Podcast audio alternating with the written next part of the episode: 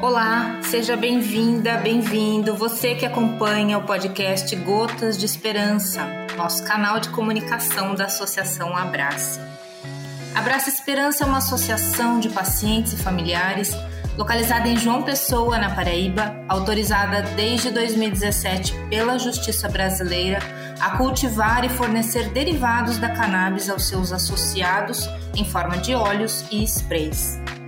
Eu sou Cristina e hoje vamos conversar com a doutora Carolina Nossetti, médica e consultora técnica em terapia canabinoide. A doutora Carolina Nossetti é uma das precursoras no Brasil. Tem experiência internacional em consultoria técnica e aplicações clínicas de cannabis. 10 anos de experiência nos Estados Unidos, 8 anos dedicados ao ecossistema da cannabis e mais de seis anos de experiência no desenvolvimento de produtos terapêuticos. Ela também é coordenadora internacional da Academia Americana de Medicina Canabinoide e atua com educação, prática clínica e como consultora técnica em projetos nos Estados Unidos, Canadá, Uruguai, Paraguai, Colômbia, Israel e Brasil. A doutora Carolina também teve forte atuação em audiências públicas na Câmara dos Deputados, Senado e na Assembleia Legislativa do Estado de São Paulo no assunto regulamentação. Bem-vinda, doutora. Tudo bem com você? É, tudo bem com você, Cris? Aqui tá tudo bem. Obrigada pelo convite. Um prazer estar aqui com você. Nós que agradecemos a sua participação e trazer aí todo o seu conhecimento, né? Vamos começar então, doutora, qual que é a importância do cuidado integrativo no paciente com condições crônicas e refratárias? Eu, eu diria que a importância é, é grande do cuidado integrativo nos pacientes com condições crônicas. É, a gente está dentro de uma estrutura de medicina onde a gente é treinado na faculdade muito mais para gestão de sintomas do que para resolução efetiva é, de condições de saúde. Nem sempre são condições é, que têm uma resolução definitiva, mas que o alívio de sintomas é, é muito maior a chance da gente aliviar os sintomas quando a gente olha o paciente como um todo. Então, as práticas integrativas ou práticas complementares, quando é, conectadas à terapia canabinoide, elas têm uma efetividade muito maior, o conjunto do cuidado. Na faculdade, a gente está acostumado a ver o paciente é, sendo olhado por partes. Né? O, vamos, o paciente vai no neuro, aí o neuro só vê o sistema relacionado à sua especialidade. Aí o paciente vai no ortopedista e só vê aquela parte, é, não vê a barriga. Aí o que vê a barriga não vê o pé direito e a gente fica numa enxugação de gelo por muitos anos, que é o que a gente vê nesses pacientes, que muitas vezes eles nem sabem o que está deixando eles doentes e eu acho que essa é a base. O paciente está disposto a deixar para trás o que está deixando ele doente, e o cuidado integrativo ele tem muito isso como base, né? A educação do paciente, o que faz bem e o que não faz bem para aquele paciente. Então, quando a gente olha o paciente na sua integridade, entendendo não só a saúde física, mas também emocional e financeira, a gente consegue organizar o cuidado desse paciente de acordo com o que ele precisa e o que ele pode investir na saúde dele e adaptar. É, tem algumas, uh, algumas sugestões ou condutas da terapia integrativa que talvez nem todo mundo possa é, investir, mas o profissional de saúde ele tem que ter sensibilidade de fazer o corte social, o recorte social e adaptar a melhor conduta para o que é melhor para esse paciente. Então, diria que o cuidado integrativo é essencial, a gente olhar o paciente como um todo, ao invés de olhar o paciente como partes. Também é, o paciente passa a ser protagonista, né? Não precisa só terceirizar, como muita, muita gente está acostumada, né? Vai lá e terceiriza a saúde para o médico, para o dentista, enfim. É, a gente está numa estrutura bem paternalista nesse sentido, onde sempre se busca um herói. E os pacientes estão acostumados com um manda e o outro obedece. E isso não funciona bem, a gente está vendo que essa estrutura está é, tá falha há muito tempo. E o cuidado integrativo tem muito isso, de deixar o paciente como protagonista e o médico e equipe multidisciplinar como apoiadores, como educadores, é, disponíveis né, para responder perguntas, porque esse paciente tem que ser educado a ser um líder antes de qualquer coisa. Como, o que, que é ser um líder da minha saúde? Como que eu faço essa liderança? E como eu tomo decisões educadas sobre a minha saúde? É, num, o paciente que tinha que estar sempre à frente disso. Essa questão brasileira né, do médico tomar a decisão pelo paciente é muito arcaica e não funciona. Nos Estados Unidos é bem diferente. Lá os profissionais eles, eles mostram as opções terapêuticas, falam os, os prós e os contras e quem decide é o paciente. Não é nem o médico, nem o, os profissionais da equipe multi. Então, a liderança do paciente é essencial, mas não adianta querer que o paciente seja líder sem ensinar. E não é numa consulta de uma hora que a gente vai conseguir fazer isso acontecer também. Então, o processo de educação e desenvolvimento de liderança toma tempo, é muito mais trabalhoso para o médico e para a equipe, mas certamente é mais efetivo no longo prazo. Perfeito, sensacional, doutora. E como é que esse cuidado integrativo impacta na redução de danos? É, as políticas de redução de danos, elas visam reduzir os danos causados né, por condutas uh, diferentes. Então, trazendo isso para a prática clínica, a gente consegue é, por meio desse desenvolvimento de, de liderança, né, o cuidado integrativo, ele também inclui mudanças de estilo de vida, e quando a gente melhora o estilo de vida e a gente consegue fazer substituições né, em termos de conduta para condutas mais saudáveis, a gente consegue reduzir a chance desses pacientes terem efeitos colaterais por medicações ou por condutas que tenham efeitos colaterais. Então, quanto mais, eh, os, quanto mais eh, as mudanças de estilo de vida acontecem, a gente consegue também pensar isso na parte medicamentosa. O paciente está fazendo uso de um opioide. Será que mudando, mudando o estilo de vida ele não vai reduzir a quantidade desse, desse opioide, existe uma chance disso acontecer. A mesma coisa na conduta relacionada à terapia canabinoide.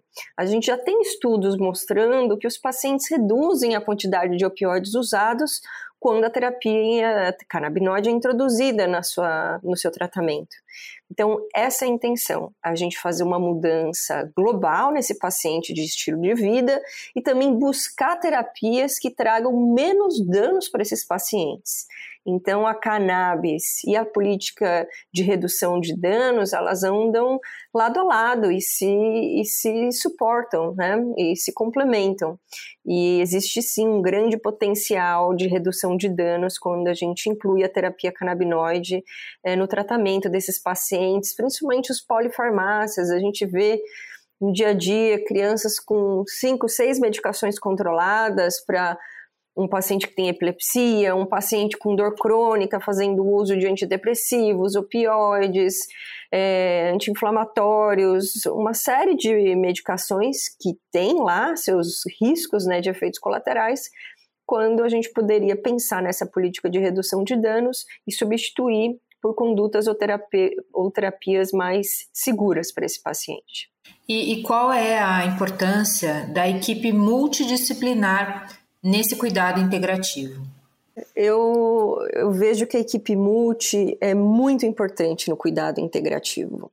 O médico, ele não é o mais indicado para fazer isso. O médico é muito bom para fazer é, o exame físico, para fazer a, a, consulta e entender qual que foi a jornada é, de saúde desse paciente, muito bom para fazer diagnóstico. Agora, cuidar no longo prazo, é, a equipe multi é muito mais importante do que o médico. Agora, a gente precisa formar a equipe multi.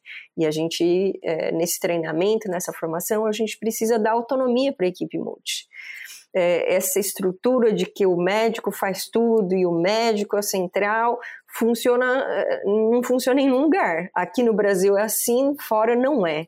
É, a equipe multi tem muito mais autonomia é, e é muito melhor nesse cuidado, né? Um cuidado que é muito além da consulta. Então, consulta, diagnóstico, ótimo, o médico tem seu papel. Agora, implementação das condutas, educação do paciente, a formação da liderança do paciente dependem muito da equipe multi. O médico vai fazer essa consulta, normalmente é uma consulta de até uma hora, nem sempre dura uma hora, aí muitas vezes o paciente vê esse médico na, no retorno, uma média de 15 minutos de retorno, depois de 4 a 6 meses, nem se sabe quantos meses depois a média, o paciente volta a esse consultório. Ninguém consegue falar com esse médico no meio desse período. E como é que você vai fazer uma mudança de estilo de vida? Como é que você vai tratar uma dor de, de longa data com uma consulta de uma hora? Acho que é pedir demais para esse médico e para esse paciente. Então, o contato posterior à consulta com a equipe multi é o que vai fazer a virada de chave. Se o médico tivesse esse tempo de falar com o paciente, quando tivesse dúvidas, quando precisasse ajustar um medicamento, se o retorno não fosse 15, 20 minutos, se a frequência que a gente vê esse médico não fosse a cada seis meses, tudo bem, mas não é o caso. Então, a equipe multi é central e diria que é muito mais importante que o médico na terapia canabinoide. É, o diagnóstico, ok. A indicação da terapia canabinoide pode, é ok no Brasil, não tem muito que a gente fazer, mas tem outros profissionais fazendo, como o dentista, alguns outros profissionais, como o nutricionista, conseguiu esse direito na justiça de é, prescrever para os seus pacientes. Então, por que, que os farmacêuticos não podem também? Eles têm uma, um conhecimento clínico e os bioquímicos, por que eles não poderiam ir na justiça também? Então, isso mostra que o médico é secundário, é, mesmo porque ele não está acostumado ao, ao, depois da consulta, a ensinar, a guiar, a responder dúvidas sobre a sua conduta. Perfeito, doutora, com todo respeito. O médico vai até a página 2, né? Depois a sequência a gente entra com esses profissionais que também têm tem muito conhecimento e muito a contribuir, mesmo porque o médico não dá conta, né, de, de, de acompanhar, de ter aquela escuta humanizada, de, de trabalhar as dúvidas. A vida do médico é, é, é, corrida, né, com muito, muito estudo, muita agenda, enfim. Então, interessante, muito bacana essa equipe profissional, equipe multidisciplinar. Doutora, e, e, qual que é o papel, então, desse consultor técnico no cu cuidado integrativo?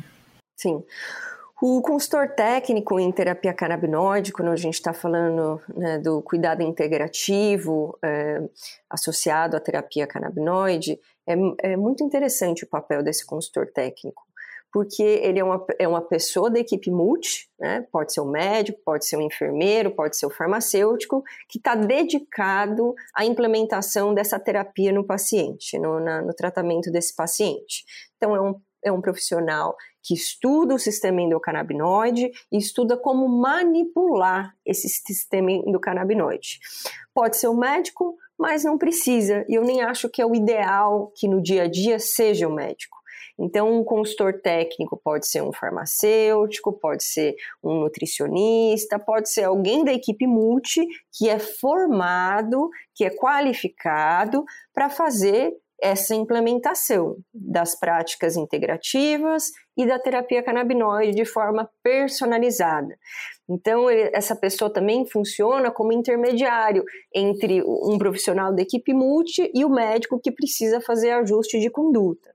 Então, é um profissional que normalmente acompanha esse paciente depois que a conduta do médico foi feita, para implementar a conduta, ajudar o paciente a fazer melhores escolhas. Se tiver alguma dúvida relacionada ao seu tratamento, o profissional da equipe multi vai ter muito mais facilidade de falar com o médico e adequar ou a dose ou a terapia. Olha, tentamos essa terapia que não deu certo. vamos falar dentro da equipe multi para ver se não ajusta isso aqui.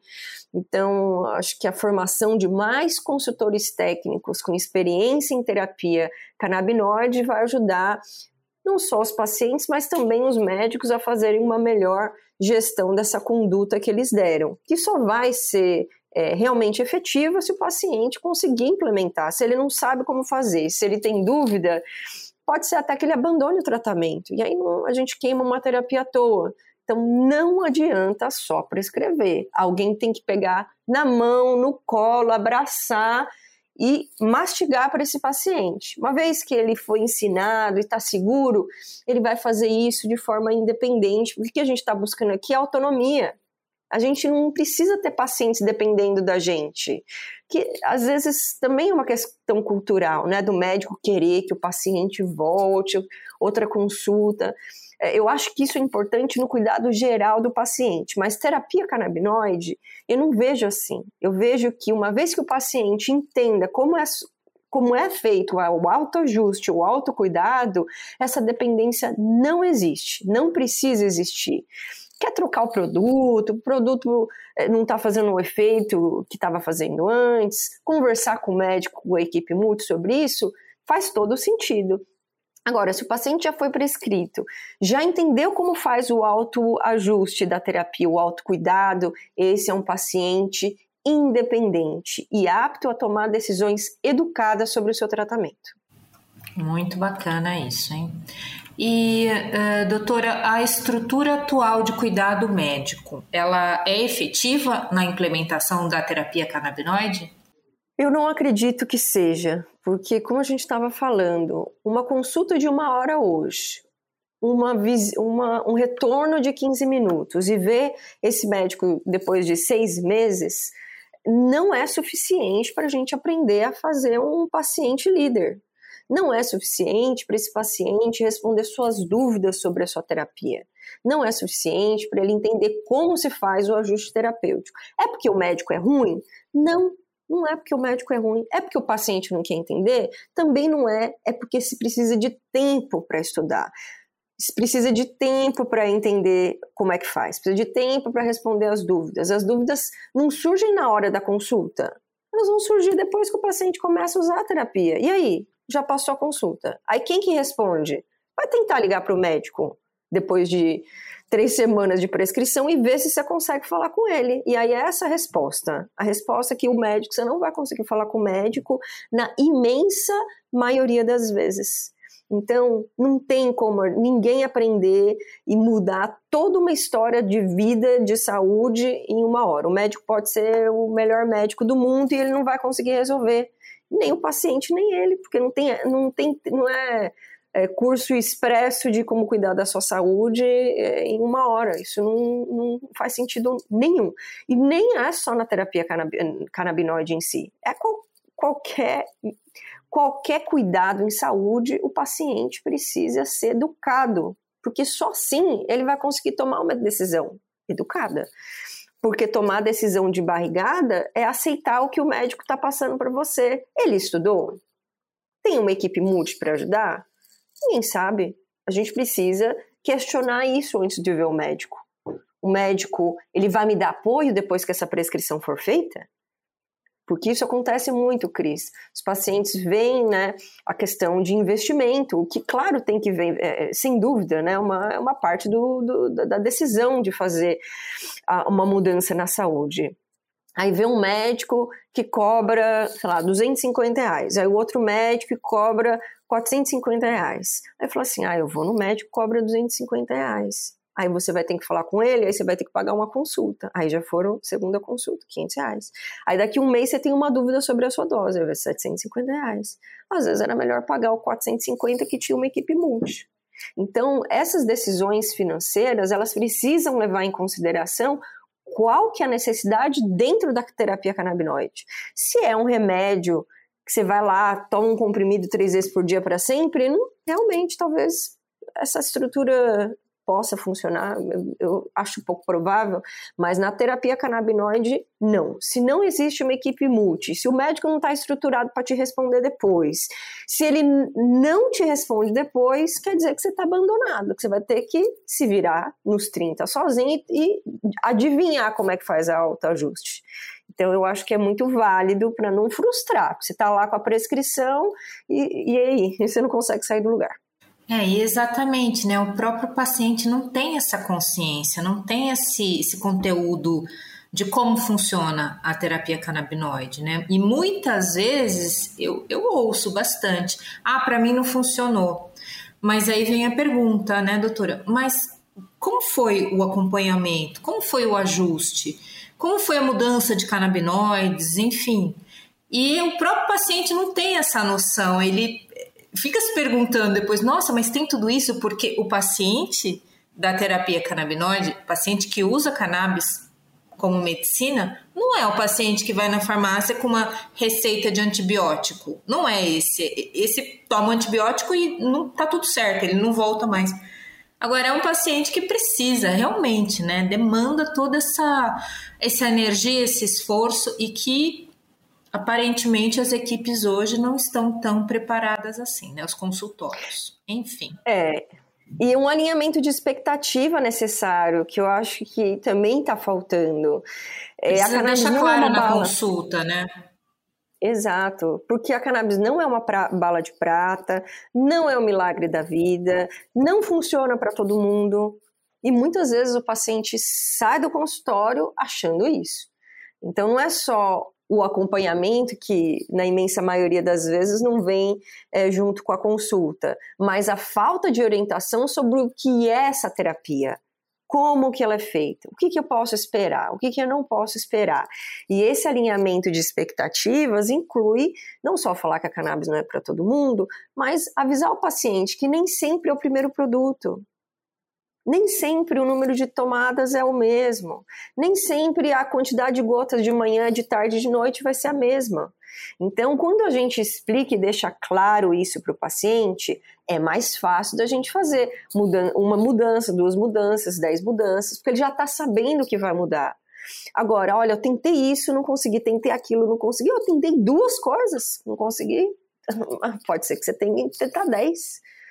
Tem paciente meu que tentou quatro produtos diferentes em diferentes combinações. Demorou cinco meses. Isso é frustrante. Mas se está alinhado no começo, já existe essa espera. Vai, olha, pode acontecer isso. E tem paciente meu que usa uma dose de noite. E tem paciente meu que usa cinco. Porque a gente começa a aumentar a dose e tem paciente que tem efeito colateral. Como, por exemplo, a hipotensão. Aí imagina um paciente com dor e hipotensão. Aí você começa a aumentar a dose do paciente. Ele ainda está com dor e começa a ter hipotensão. O que, que você faz?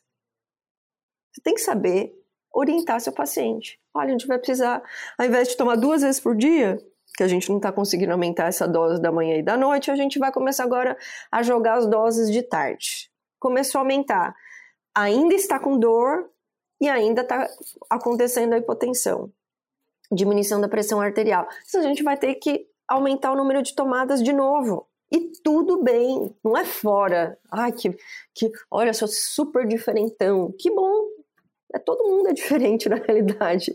Mas isso precisa. Alinhamento de expectativas, eu acho que é bem central aqui. Bacana. E o que, que é esse acompanhamento terapêutico? Por que ele é importante e necessário? Eu acho que tem vários pontos importantes e necessários no cuidado desse paciente. Eu vou trazer um pouquinho da minha experiência do consultório.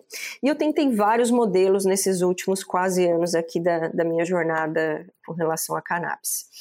É, primeiro, o acolhimento a gente precisa abraçar esse paciente de forma técnica. Não é só atender o telefone e marcar consulta. É um paciente que está frustrado, é um paciente que muitas vezes já tentou de tudo, é um paciente que já foi negado cannabis X vezes porque o médico não quis sentar para estudar.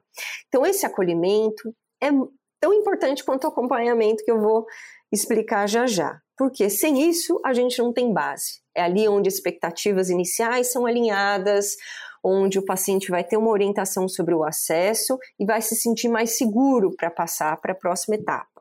Então, na próxima etapa no meu consultório, a gente faz a triagem. Por que, que a gente faz a triagem? Primeiro, porque eu só faço isso da vida.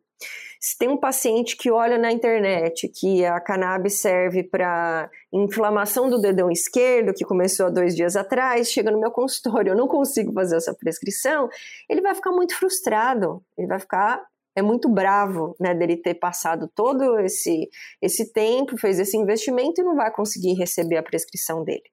Então é na triagem onde a gente tem um indicativo se existe um potencial terapêutico da cannabis para o alívio da condição de saúde do paciente. Porque ali, com o profissional da equipe multi, né? no, meu, no meu caso aqui, é, no meu consultório, tem uma farmacêutica que cuida disso.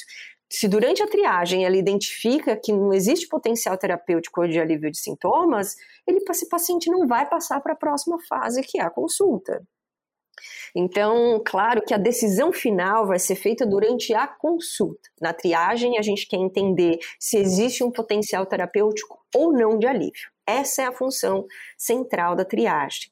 A próxima etapa é a consulta, onde a gente faz uma anamnese do paciente, onde a gente entende a jornada de saúde do paciente e olha esse paciente como um todo sua vida, é, é, é pre, saúde pregressa, sua jornada de saúde, os seus, a, sua as patologias pregressas, a saúde da família, as suas condições sociais, é, seus relacionamentos, os seus gatilhos e também questões relacionadas ao sistema endocannabinoide, como por exemplo como está o apetite desse paciente? Qual que é o nível de ansiedade desse paciente?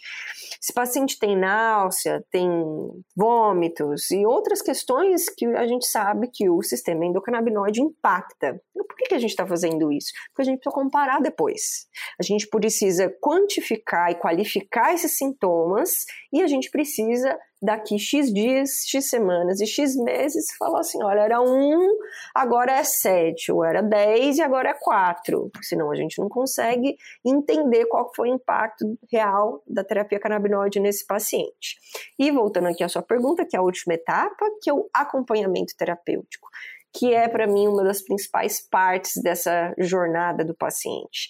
É aqui onde a equipe multi orienta e assessora o paciente a fazer o seu autocuidado. Então, aqui na minha equipe, a gente tem profissionais técnicos da saúde que falam com esse paciente durante seis semanas. Na primeira semana é uma orientação. Por que, que só faz isso no acompanhamento terapêutico? A gente faz isso um pouco na consulta, mas o paciente não vai lembrar.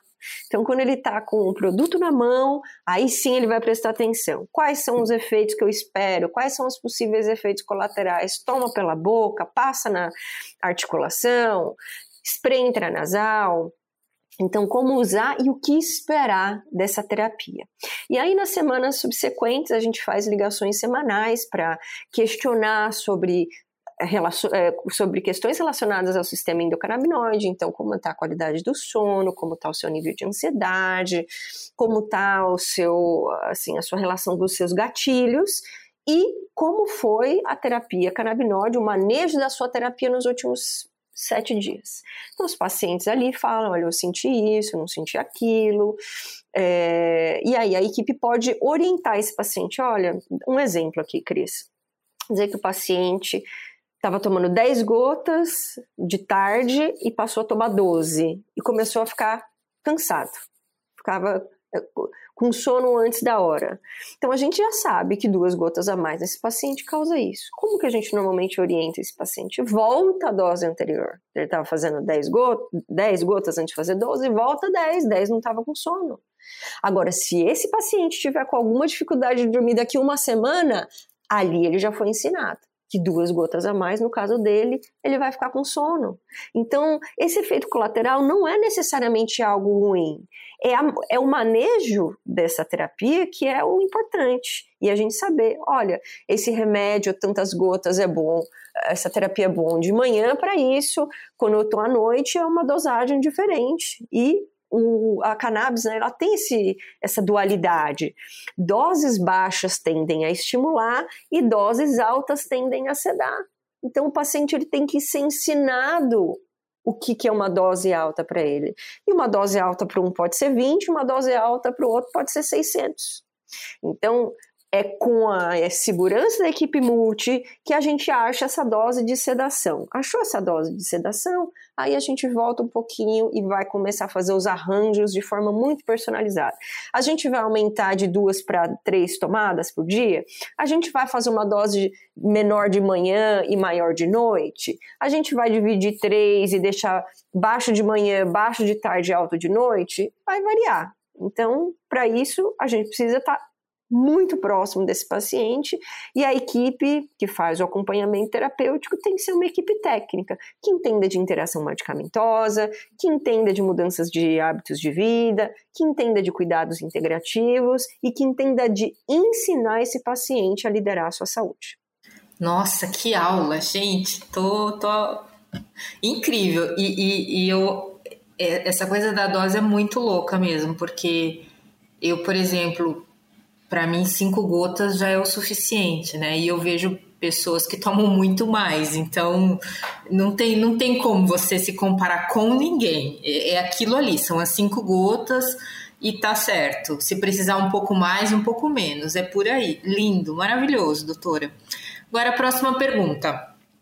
Como implementar a terapia canabinoide e esse cuidado integrativo no tratamento de condições crônicas e refratárias?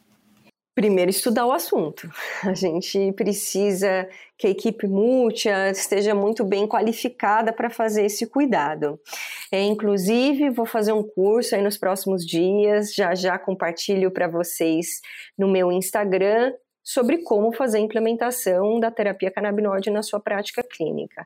E a sua esse prática curso é direcionado para médico, esse curso. Profissionais de saúde. Por de quê? saúde, tá. Profissionais de saúde é. para formar essa equipe multidisciplinar também. Exatamente. O que, que adianta eu formar só o médico? Acabei de falar que o médico Sim, responde. Exato.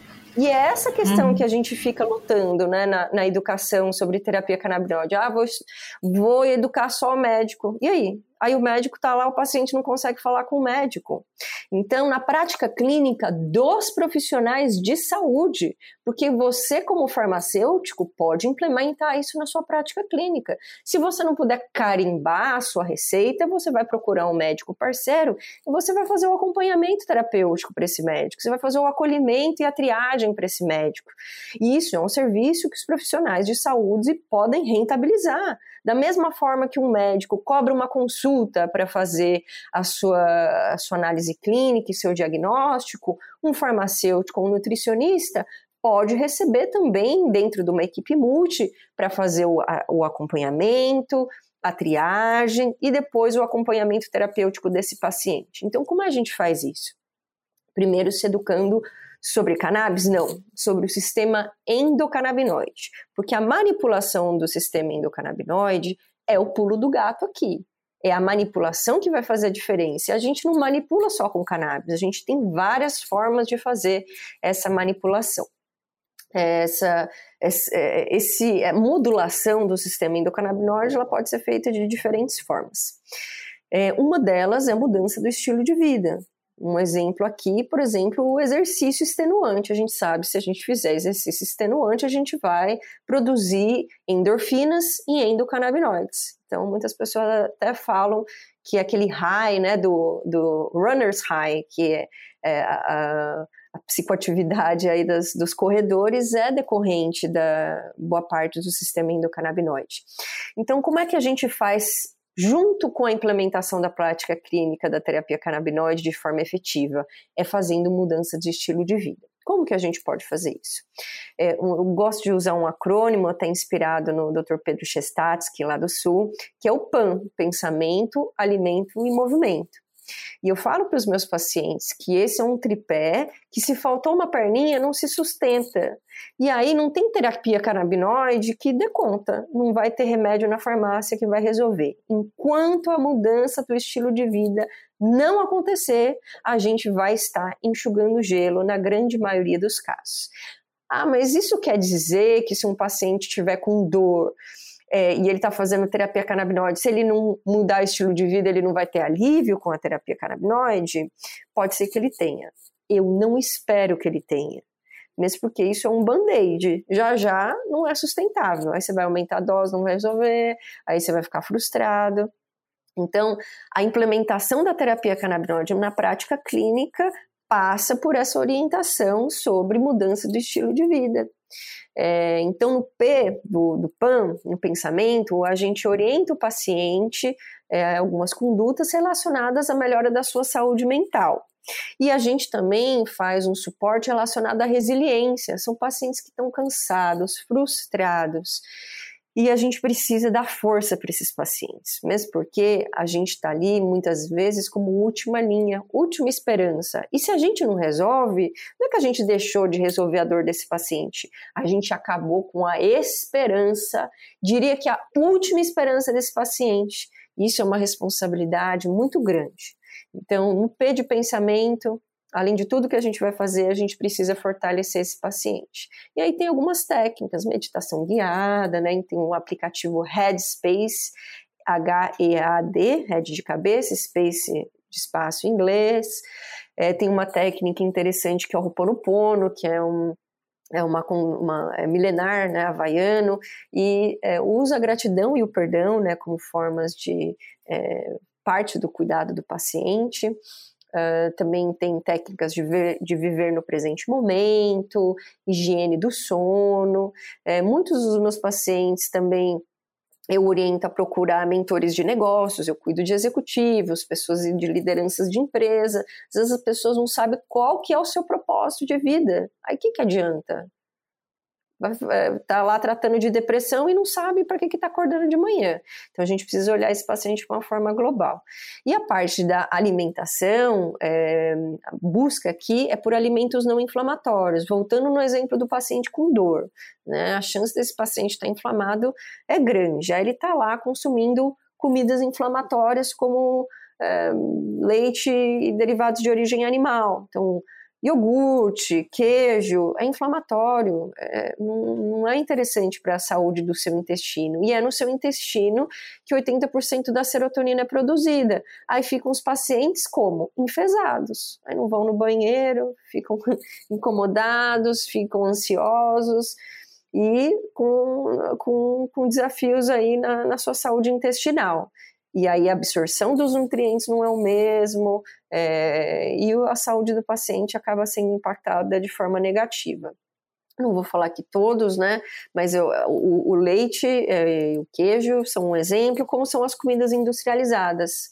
E o último ponto é a movimentação. Esse paciente tem que ser estimulado, quando possível, a fazer uma produção dos seus próprios endocannabinoides. E a gente consegue fazer isso muitas vezes com movimento, dependendo de como esse movimento é feito. Então, a implementação da terapia canabinoide na prática clínica, primeiro, passa pela educação do consultor técnico dentro da equipe multidisciplinar, passa por, a, por esse profissional aprender a fazer, a ajudar o paciente a fazer mudança de estilo de vida de uma forma estruturada, e também a gente precisa entender o cuidado dentro de uma equipe multi. Então, esse profissional da equipe multidisciplinar, ele tem que liderar, ele tem que aprender a ser um líder. Então, acho que são esses pontos que a gente precisa para fazer a implementação.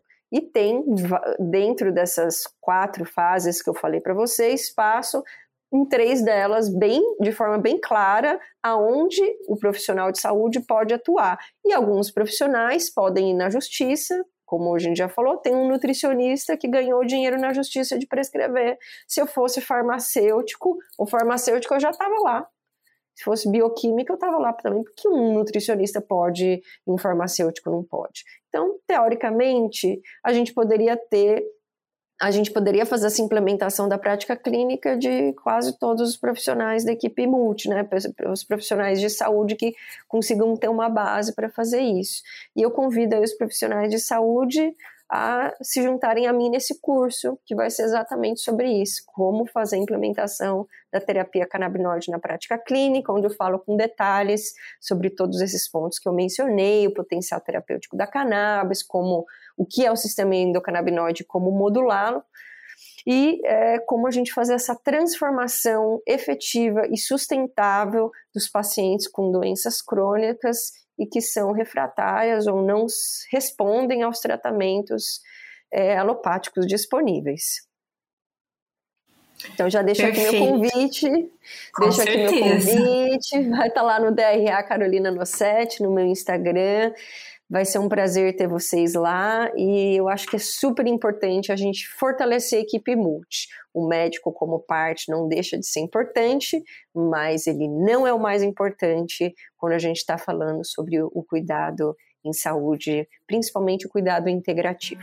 Então, perfeito, doutora Carolina trouxe muito ensinamento, muito aprendizado aqui para nós. Chegamos ao final do nosso episódio e, por favor, fique à vontade agora para deixar sua mensagem final aqui à nossa família Abrace. Obrigada, Cris, pelo convite. Um prazer sempre estar aqui com a Abrace. É uma associação que impacta milhares de pacientes, hoje com mais de 30 mil pacientes, e um impacto não só na saúde dos pacientes, mas também nos médicos, nos profissionais da equipe multi, nos cuidadores e nos familiares, né? não só cuidando, mas também educando. Então, um prazer estar aqui. Obrigada. Nós que agradecemos. E o Gotas de Esperança é o podcast produzido pela Associação Abrace, com entrevistas e debates sobre o cenário da cannabis medicinal no Brasil. Espero você no próximo episódio. Fique ligado nas nossas redes sociais e acompanhe nossas divulgações. Até mais!